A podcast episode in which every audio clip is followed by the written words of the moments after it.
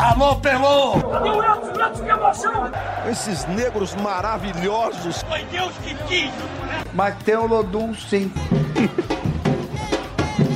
como, é, como, é que não, como é que não tem o Lodum? Segue o Baba! Salve, salve, meus amigos, minhas amigas. Eu sou o Juan Mello e está começando o Segue o Baba. E antes de apresentar os meus amigos que me acompanham hoje no programa, queria dizer a vocês que nos ouvem, nesta quarta-feira, excepcionalmente, a gente faz o programa por conta da demissão do técnico Bruno Pivetti do Vitória. Bruno Pivetti que não resistiu à segunda derrota consecutiva do Rubro Negro na Série B do Campeonato Brasileiro jogando em casa e já foi substituído. A diretoria do Vitória agiu rápido e contratou Eduardo Barroca como substituto de Bruno Pivetti. E agora eu queria apresentar os meus colegas que estão comigo aqui mais uma vez nesse programa. Pedro Tomé, editor da TV Bahia. Tudo bom, Pedro? Olá, obrigado mais uma vez a quem nos dá a honra de poder entrar através dos dispositivos móveis mais diversos.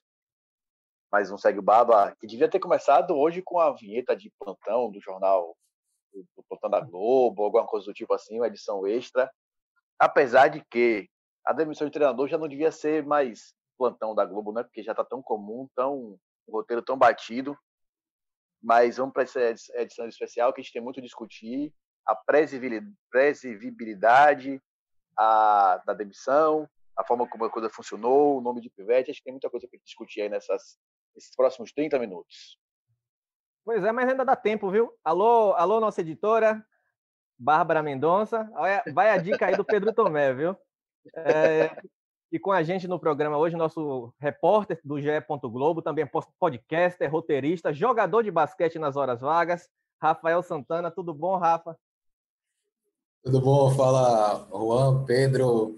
É um prazer estar aqui com vocês. Só essa parte aí do jogador de basquete que eu tô mais para Bambam Adebayo com o ombro todo derrubado.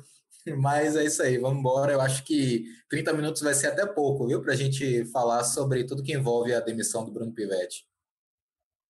Pois é, Rafa, vamos tentar agilizar aqui. E só para passar um panorama para vocês do, da trajetória do Bruno Pivetti no Vitória, ele chegou ao clube no ano passado como coordenador das categorias de base, depois foi auxiliar técnico de Carlos Amadeu, Geninho, até assumir em definitivo Vitória em agosto deste ano, ou melhor, em junho deste ano. Bruno Pivetti deixa o clube com um aproveitamento geral de 36,8%. Somou apenas quatro vitórias, nove empates e seis derrotas. E daí eu pergunto aos meus colegas: a demissão do Bruno Pivetti surpreendeu vocês? Não, não me surpreende por motivo muito simples. Gente está falando da previsibilidade que existe hoje no, no nossos dirigentes a gente teve uma, uma rotina muito parecida com o Roger Machado, quando o Roger foi demitido do, do, do Bahia, com essa demissão de Bruno Pivetti agora. Na segunda-feira, né, começou a pipocar a possibilidade de uma pressão muito grande dos conselheiros, que o Paulo Vinícius Coelho, por um acaso, né, uma ligação é, por um acaso para o Vitória, com outra intenção, descobriu que existia uma, uma, pressão muito grande dos conselheiros do Vitória, que a gente já conhece o modus operandi já há alguns anos, desde quando a gente acompanha o, o modelo não mudou, os conselheiros mudaram muito pouco, inclusive, é, de uma pressão muito forte em cima de Bruno Pivetti. E aí o discurso de Paulo Carneiro, apesar de falar uma coisa, né, passar uma mensagem, é, no, fundo, no fundo era uma outra completamente diferente quando ele disse que não pode demitir o Bruno Pivetti desse jeito, que ele precisa manter, que ele precisa olhar de forma global. E aí, no final das contas, para a gente ver aquele selo de prestigiado. E aí, quando a gente vê o selo de prestigiado de um treinador, a gente sabe que ele vai ser demitido logo depois, porque a pressão já está insustentável. E aí, como a gente conversava aqui em off antes disso, hoje dificilmente o treinador consegue viver a essa pressão. Eu não sei vocês, mas me lembro na cabeça aqui só Tite, lá no mundo na Libertadores, depois da derrota para o Tolima, foi o único que conseguiu, de fato, passar por uma pressão insuportável que existia, e depois disso não conseguiu. O próprio André Sanches, que foi o dirigente responsável por essa manutenção de Tite, não conseguiu manter Agora, por exemplo, o Thiago Nunes, depois de uma pressão também insuportável, e ele falou, inclusive, que nem a pressão insuportável faria que ele demitisse o Thiago Nunes e acabou demitindo. Com o Roger foi a mesma coisa no Bahia, o tweet de a lista de tweets, de 10 tweets de argumentos para manter Roger levou três dias. Na segunda-feira foi o tweet, na quarta-feira perdeu do Flamengo e Roger Machado foi demitido. Não me surpreende, me surpreende talvez porque é, talvez Bruno Pivete tivesse muito muito a apresentar. A gente que conversou ele, quem ouviu o podcast aqui, sabe o quanto que ele entende de futebol. A gente viu uma melhora sensível nesse, dia, nesse time do Vitória jogando ao longo da Série B, mas ainda não era o suficiente para poder conseguir o que de fato precisava conseguir, que era estar no G4, vacilou muito. A gente tem muitas conversas, né, do nosso grupo aqui de, de, de colegas do, do, do GE, e aí a gente chega sempre a falar disso, como o Vitória está pecando nessa hora do agora vai, né? Agora vai, agora vai, agora vai. Foi assim contra o CSA, foi assim ontem contra o, no jogo de ontem contra o América Mineiro. Tava pecando em alguma coisa e falta muita coisa. A gente vai destrinchar um pouco mais do trabalho de Bruno Pivete. Faltava agressividade, faltava também talvez um pouquinho de maturidade para ele ver que as ideias dele não podiam funcionar com aquele time. Então, não chega a surpreender. É uma pena, porque era um excelente profissional, de fato vai ter um futuro, um futuro brilhante, porque tem muitas ideias, é muito convicto sabe exatamente o que está fazendo. Mas a demissão dele não é surpresa aqui, pelo contexto geral, no Vitória não é, não é nenhuma surpresa, não. Eu acho que, assim, pelo, pelo contexto geral, até do futebol brasileiro, não me surpreende, mas eu confesso que é, eu, fiquei um, eu fiquei com uma pontinha de surpresa, assim. Paulo Carneiro, ele, ele tem um perfil muito autocrata, né? Ele é aquele cara de eu mando no Vitória, quem manda no Vitória sou eu, eu não vou ouvir a torcida, não vou ouvir conselheiro, não vou ouvir ninguém, quem manda no Vitória sou eu.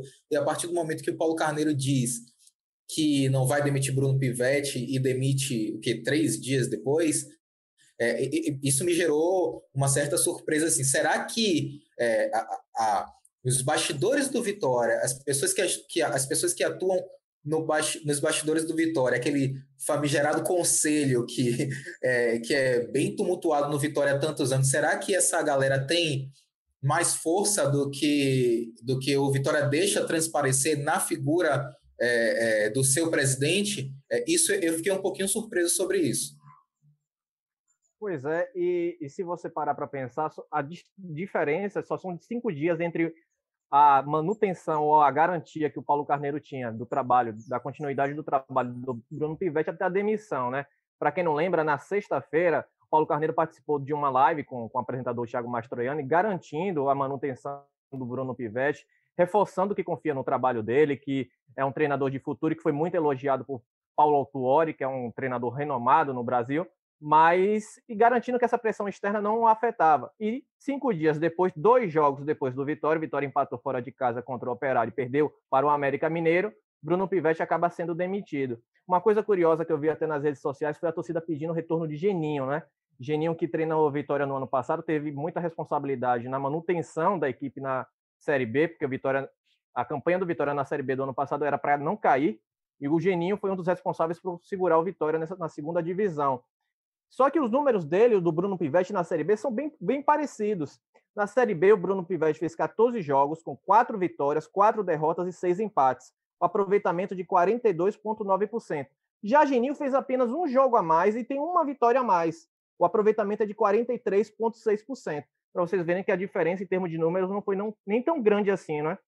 A diferença é a qualidade que o, a qualidade do elenco que o Bruno Pivetti tem na mão hoje para o que o Geninho tinha, né? O time do, do Bruno Pivetti hoje era muito mais qualificado do que aquele do ano passado. Tanto que restaram apenas é, Ronaldo, Bocão e Thiago Carleto, se eu não me engano.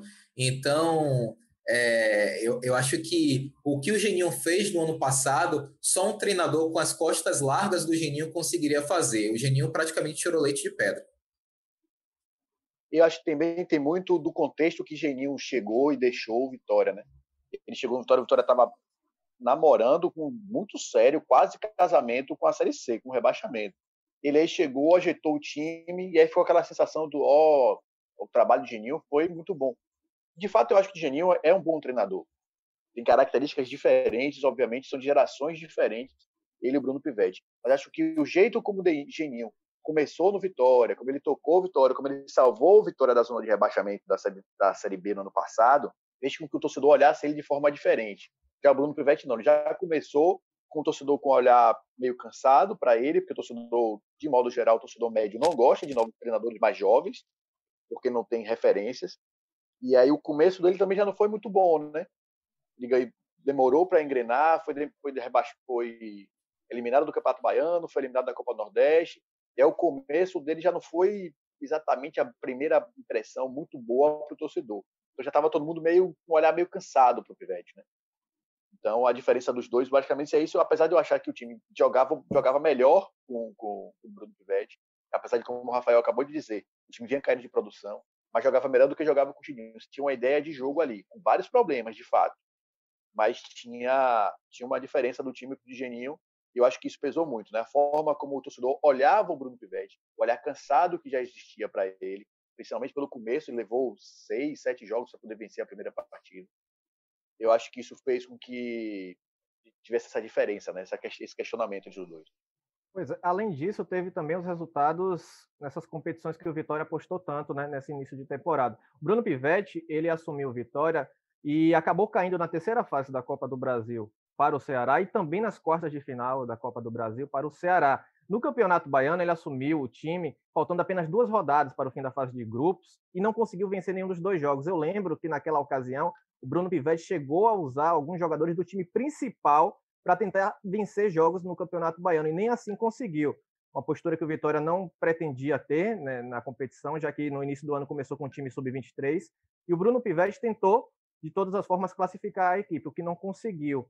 Então dá para ver que em termos de resultados também não, não, não, não foi bem, né? E também em relação ao tempo, né? Porque por mais que o Bruno Pivetti tenha assumido Vitória em junho deste ano, ele já está no clube há um tempo.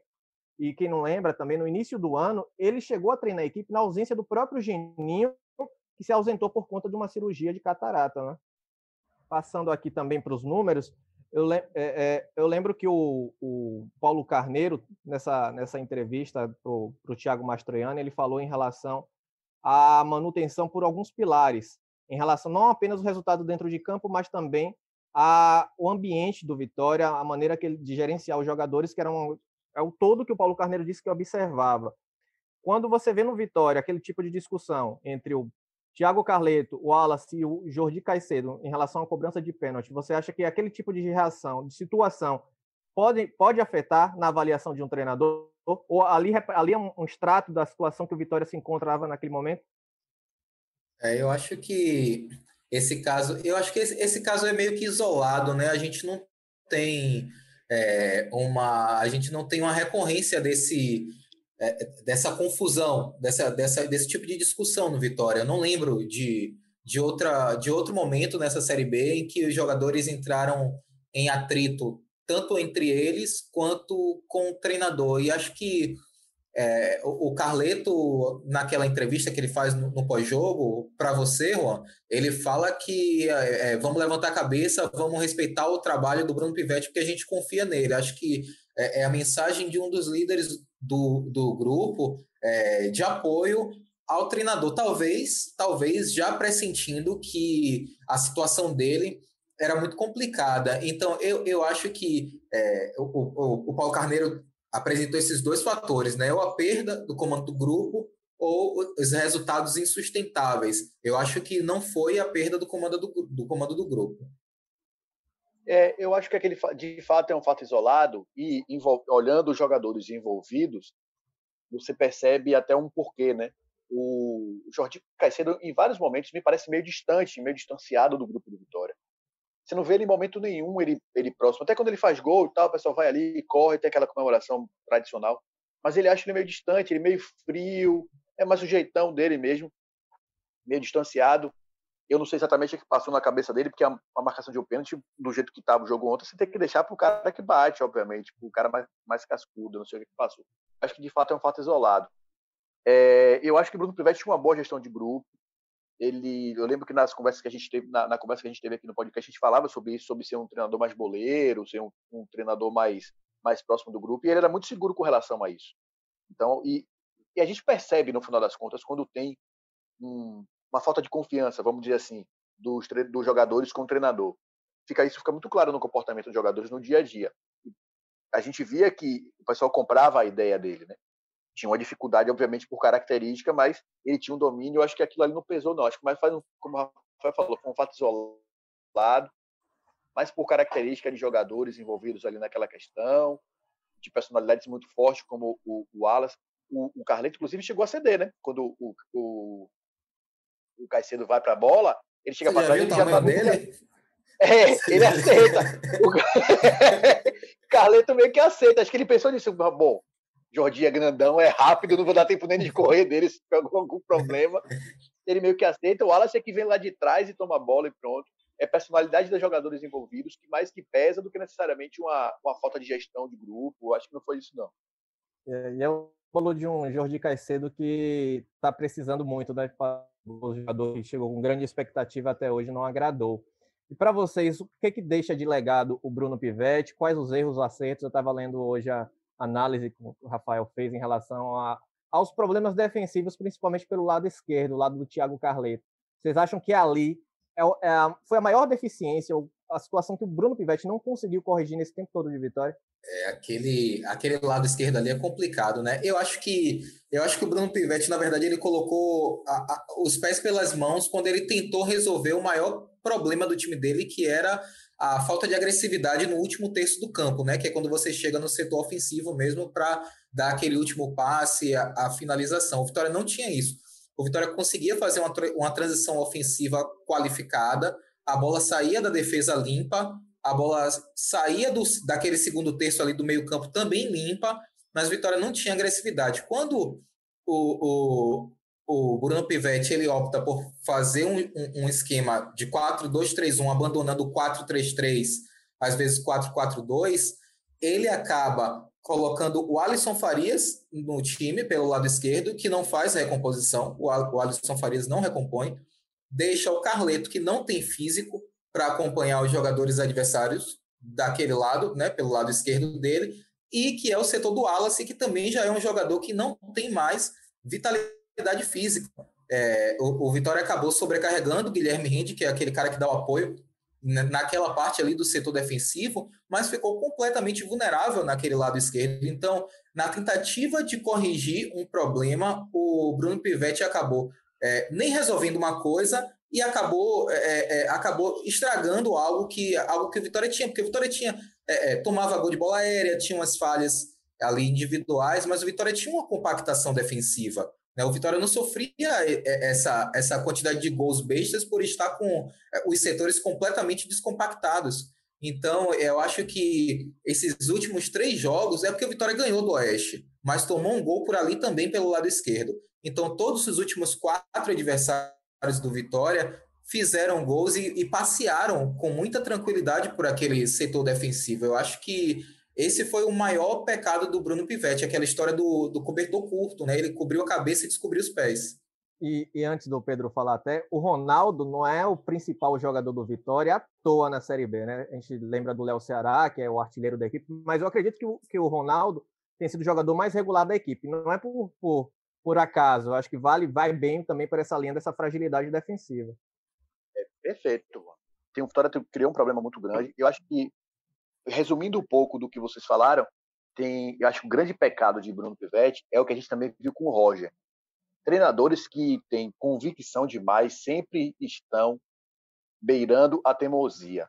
E é quando você beira a teimosia, 99%, é, segundo o dado estatístico meu mesmo, 99,7% das vezes você data vai Pedro errar. Tomé. Data Pedro Tomé. Você vai errar, porque a teimosia já diz. Você está teimando com alguma coisa que não está dando certo. E a, a grande questão para mim é a convicção de Bruno Pivetti é enorme sobre a ideia de jogo que ele tem para os times dele. Ele gosta de um time com bola no pé, ele gosta de um time com transição, que sai, que sai armando, sai com a bola no pé sem muita dificuldade, sem dar chutão, sem precipitação cria com, com, com muita posse, mas o que acontece? Quando você olha o elenco do Vitória hoje, você vê que tem problemas. Você vê que tem um time que não tem a característica para fazer isso.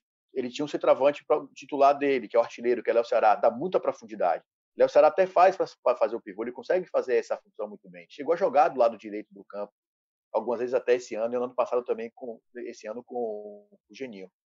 Mas dá muita profundidade. Você tirou o Léo Ceará nesses últimos jogos, você perdeu essa profundidade, porque o jogador que dá profundidade para nesse time, além de Léo Ceará, é seria o reserva imediato que acabou não sendo nesses últimos dois jogos, é o Caicedo, que tem, todo mundo sabe, as dificuldades técnicas a gente sabe que ele tem. E o Júnior Viçosa não dá profundidade. Você não vê o Júnior Viçosa no jogo de ontem, se eu salvo engano, acho que ele não chutou nenhuma bola no gol no jogo contra o, o América Mineiro. Ele não finalizou uma bola no gol. Então você tem um elenco com características que não, não, não fazem com que a sua ideia seja colocada. Como o Rafael colocou, a falta de agressividade do time do Vitória na, tá, do meio para frente é impressionante. Por diversos vezes ontem, qualquer, qualquer torcedor com um pouco mais de, de atenção percebe quando a bola passa por Fernando Neto, que ontem raramente passou por Fernando Neto, passou muito por Guilherme Rende, e aí ia para a bola para transição direta, é, você viu um buraco no meio campo. Os jogadores estavam escondidos.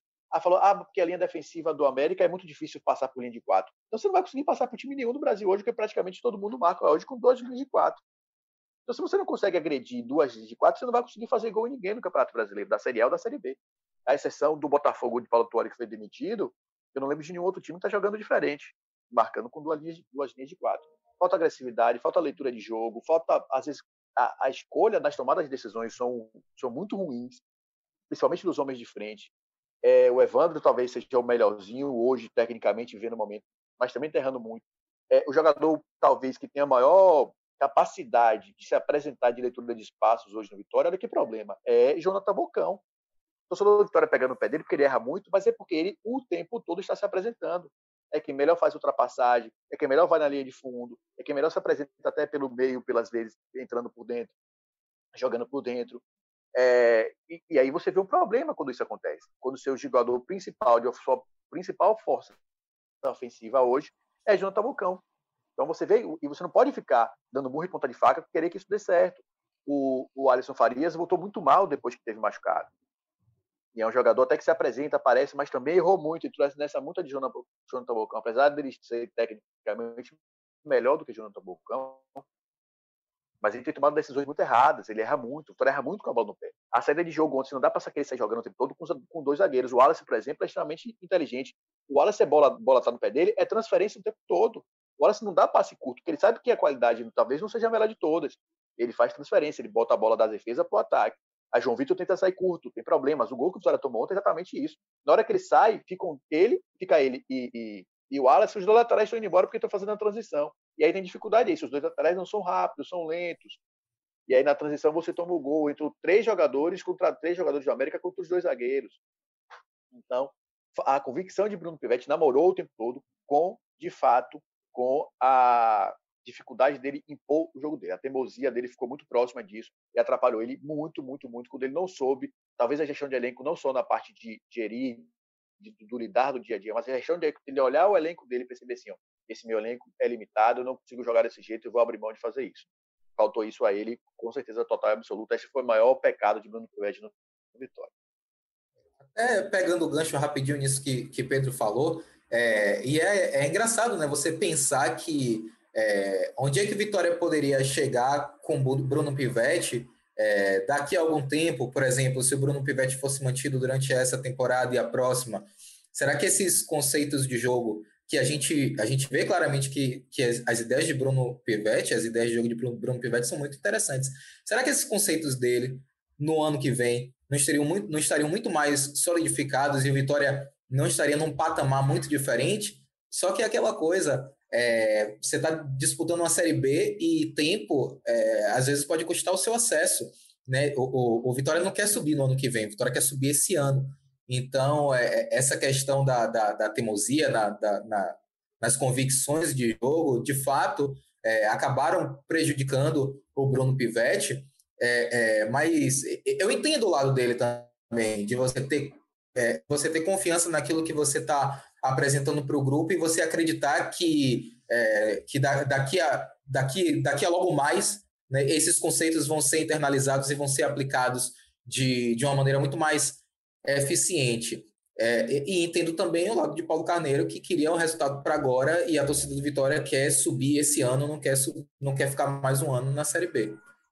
Eu vou fazer, eu vou fazer só uma correção, Rafael. É, a torcida do Vitória não quer subir esse ano, a torcida do Vitória quer subir semana que vem.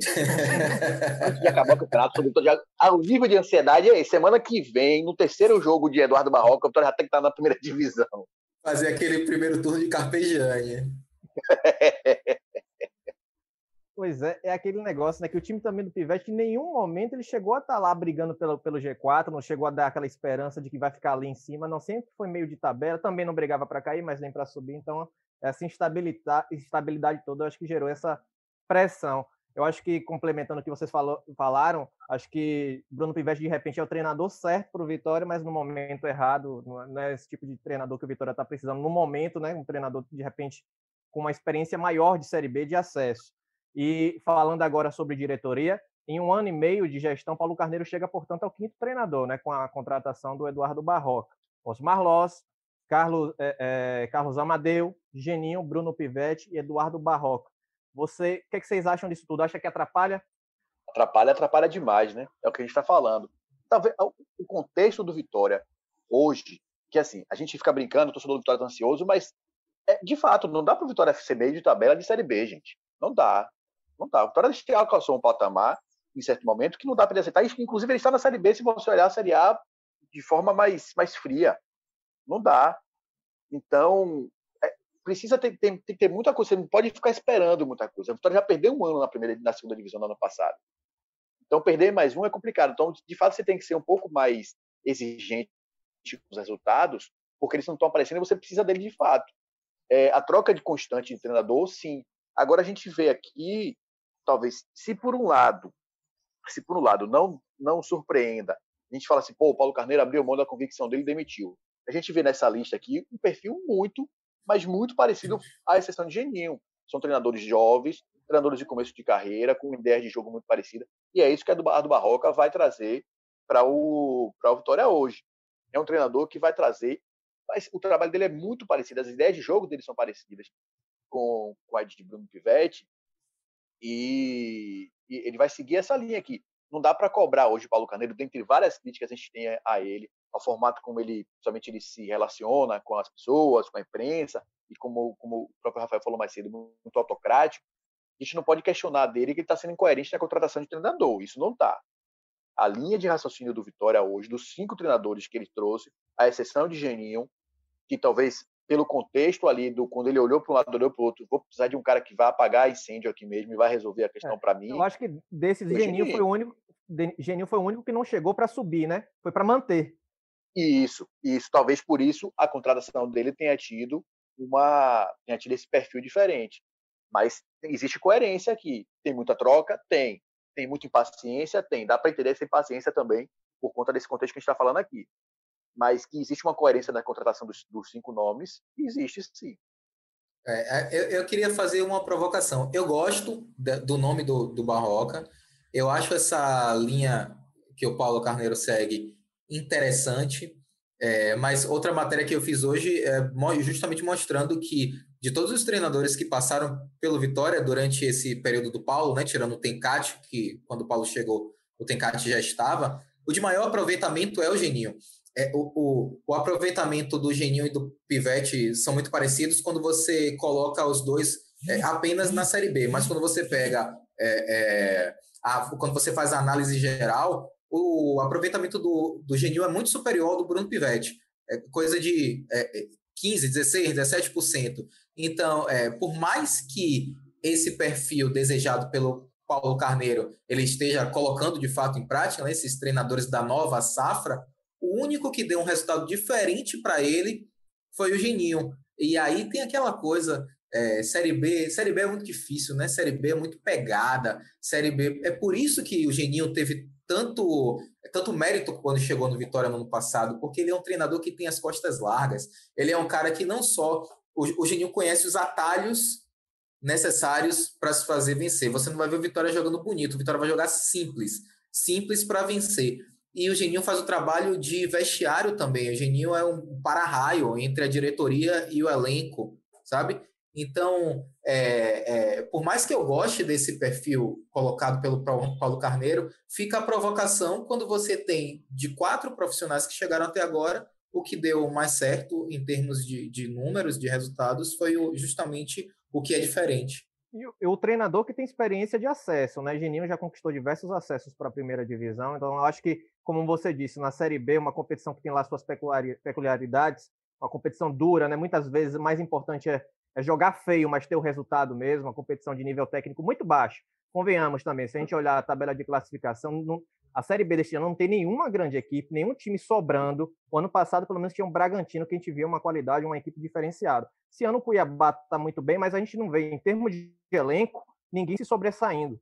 Então, uma, é uma competição que tem um nível técnico bem baixo. Eu acho que experiência de acesso conta nesse momento. E o Eduardo Barroca traz uma, né? Ano passado ele subiu com o Atlético Goianiense. O que é que você acha, Pedro? É, o problema da, da passagem dele pelo Atlético Goianiense foi de nove jogos, né? Não dá para ter uma. Dá para mensurar exatamente. Ah, ele, o acesso foi muito por conta dele. Obviamente ele teve, teve o mérito, foi ele que treinou e tal. É, a, talvez a experiência de Série B de Barroca não conte. Né? Treinando Série B, para mim, não conta. Eu gosto muito de Barroca. Ele é um treinador que tem também boas ideias, tem convicções, mas ele chega num momento que talvez ele precise ser mais resultadista. E essa questão do resultado foi que pegou para ele nos dois últimos trabalhos, em dois dos três últimos trabalhos, principalmente os dois maiores, Botafogo e Curitiba. Ele foi demitido do, do Curitiba depois de seis derrotas seguidas. E aí a, a, demissão foi exatamente no roteiro que a gente está conversando aqui, está falando desde o começo. Quatro dias antes, o pessoal foi cobrar ele por resultado. E aí falou: não, vamos dar um voto de confiança para você. Ele aí perdeu o próximo jogo, foi demitido.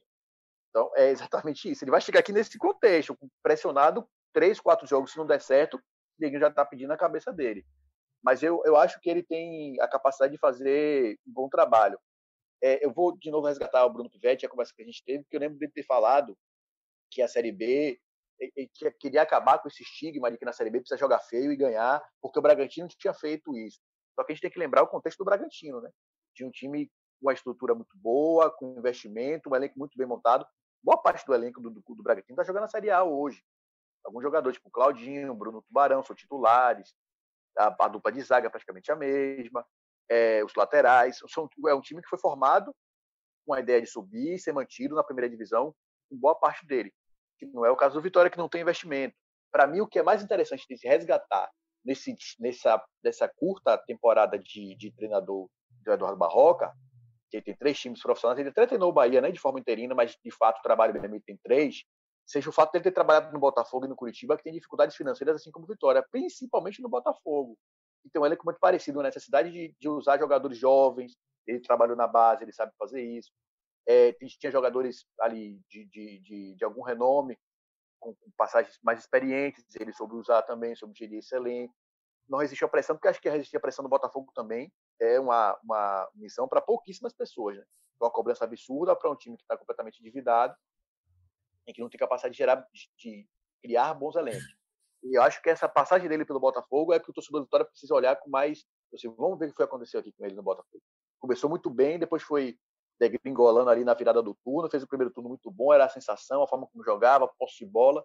Depois disso foi perdendo um pouco, porque talvez o elenco também não tivesse essa, essa cancha, esse lastro, para ele manter o estilo de jogo dele. Mas é isso. Acho que o torcedor do Vitória, torcedor do Vitória precisa olhar para o Barroca do Botafogo para saber o que é que qual tipo de treinador que chega para o Vitória hoje, que tipo de esperança o torcedor vai ter com o Barroca ao comando do Vitória. Pois é, a gente vai chegando já na parte final do, do nosso programa. E só para encerrar mesmo, passar para você que, apesar de, de, todo esse problema todo, de todas essas dificuldades, o Vitória está só cinco pontos do G4 da Série B. Então, é uma, uma situação totalmente recuperável na competição. Para vocês, qual é a expectativa agora para a gente encerrar para o Vitória, nessa, de novo treinador, ainda sob pressão, nesta reta final de, de primeiro turno da Série B e restante da temporada? É, eu acho que é, é difícil fazer um, uma, uma previsão. Esse time do Vitória é muito imprevisível. Quando eu olho para o time do Vitória em campo, eu vejo um time que não deve em nada para os times que estão lá na frente. Eu acho que a diferença para o Cuiabá, como você falou, Juan, é que é um time muito bem treinado.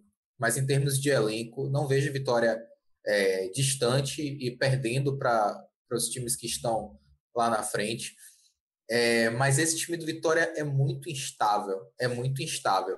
E os times que estão lá na frente são times que são fortes e fortes no sentido físico da palavra. Você tem Juventude, o próprio Cuiabá, você tem Chapecoense, aquele time que é chato toda a vida.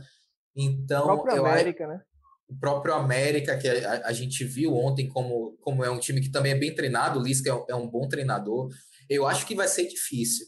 Eu, eu não, não, não duvido de maneira nenhuma que Vitória possa terminar a Série B entre os quatro primeiros colocados, porque é, tem um time ajustado para isso, mas eu acho que vai ser uma parada duríssima, muito difícil.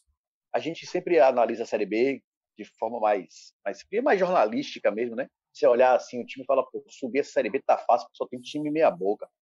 Mas é, não é fácil subir. Não, não conheço, um fora o Bragantino do ano passado, alguns outros casos bem pontuais, assim. Talvez o Palmeiras lá atrás. Corinthians. É, Corinthians, que subiu com o pé nas costas. Fora isso, todo mundo teve problema para subir. Todo mundo, o tempo todo, o próprio Vitória, o próprio Bahia. Eu lembro daquela Série B que o Vitória começou maravilhosamente, que o Rafael até já relembrou aí o primeiro turno do Paulo de, de Carpegiani. Depois chegou no último jogo já com a corda no pescoço para poder não subir. Não é fácil, não é fácil. É, de fato, pode parecer clichê, mas é melhor jogar feio do que jogar e ter resultado do que jogar bonito, do que ter padrão de jogo. E acho que é o grande dilema de, de Eduardo Barroco hoje vai ser esse. Porque ainda tem isso. O torcedor do Vitória é extremamente exigente. Se ganhar jogando feio, o torcedor do Vitória ainda vai reclamar. Se tiver acesso, se tiver acesso com o time jogando mal, o Neguinho não vai querer que Eduardo Barroca continue no que vem. A gente conhece muito bem o nível de, de cobrança que o torcedor do Vitória faz. É um dilema muito grande. Mas, para mim, é, é, olhando assim de forma mais fria, mais distante, é possível sim o Vitória subir. E eu acho até que a troca eu não sou muito a favor de troca de treinador, mas talvez a troca tenha sido tinha tido que ser agora mesmo.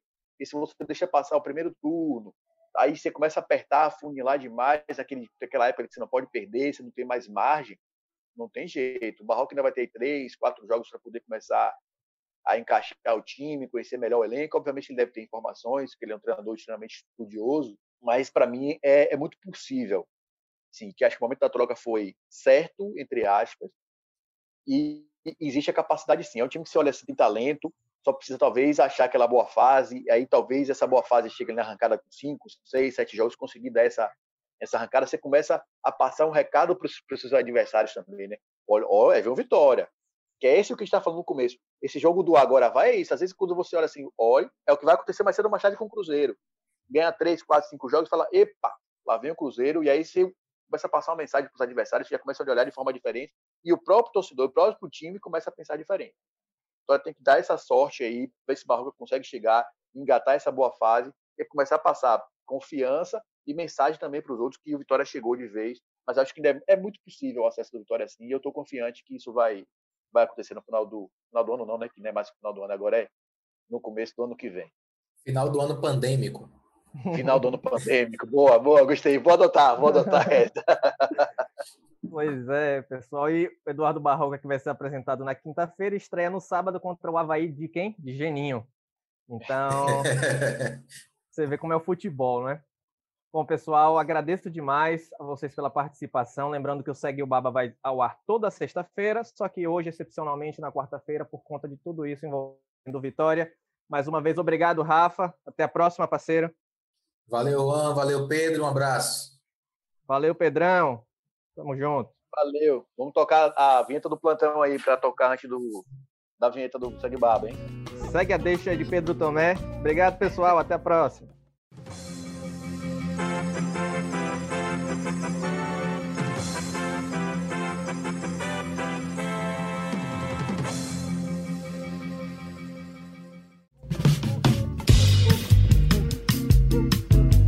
Alô, Pelô! Que emoção! Esses negros maravilhosos. Foi Deus que quis! Mas tem o Lodum, sim. como, é, como, é que não, como é que não tem o Lodum? Segue o Baba.